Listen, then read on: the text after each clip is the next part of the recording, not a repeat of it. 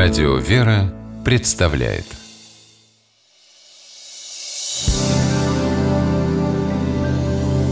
Первый источник Витя, здравствуй. Слышал, ты работу поменял? Привет, Илья. Да, так и есть. А начальник? Я с ним не знаком, но слухов много ходит. Что скажешь, хороший? Отличный. Для него все одинаковы. Он оценивает нашу работу без предубеждения.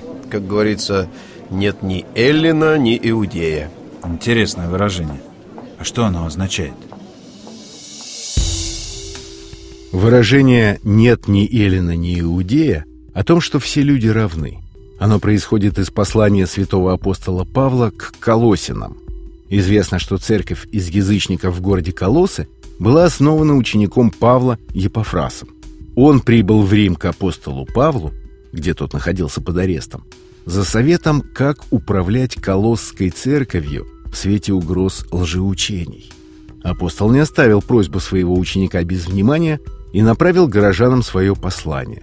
Случилось это между 62 и 64 годом.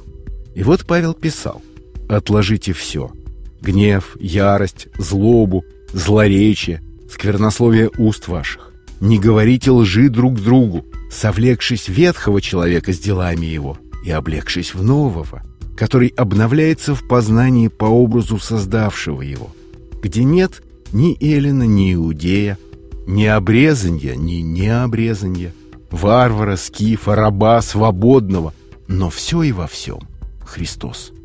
В своих наставлениях христианам апостол призывает их освободиться от страстей и украшать себя добродетелями, которые соответствуют существу нового человека. Обновившись, христианину стоит забыть о своих национальных и общественных преимуществах. Эту же мысль апостол Павел высказывал и ранее в послании к Галатам, которое было написано им в конце 54-го, начале 55-го года.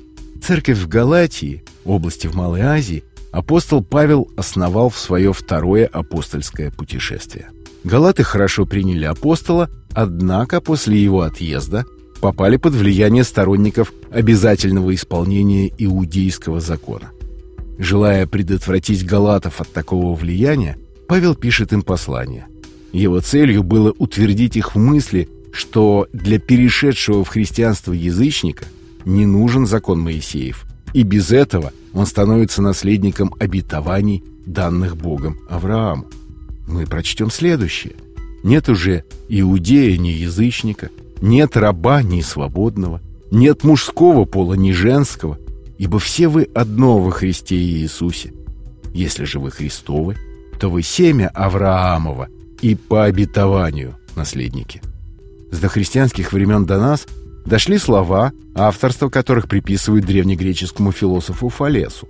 Он говорил, что за три вещи благодарен судьбе. Во-первых, что он человек, а не животное. Во-вторых, что он мужчина, а не женщина. В-третьих, что он эллин, а не варвар. Еврейские раввины к этому добавляли благодарность, что Бог сотворил их не язычниками и не рабами. Апостол Павел же призывает думать иначе. Через Христа каждый человек становится одинаково достойным с другими в Боге. В современном русском языке оборот «ни Эллина, ни Иудея» выражает идею равенства всех людей.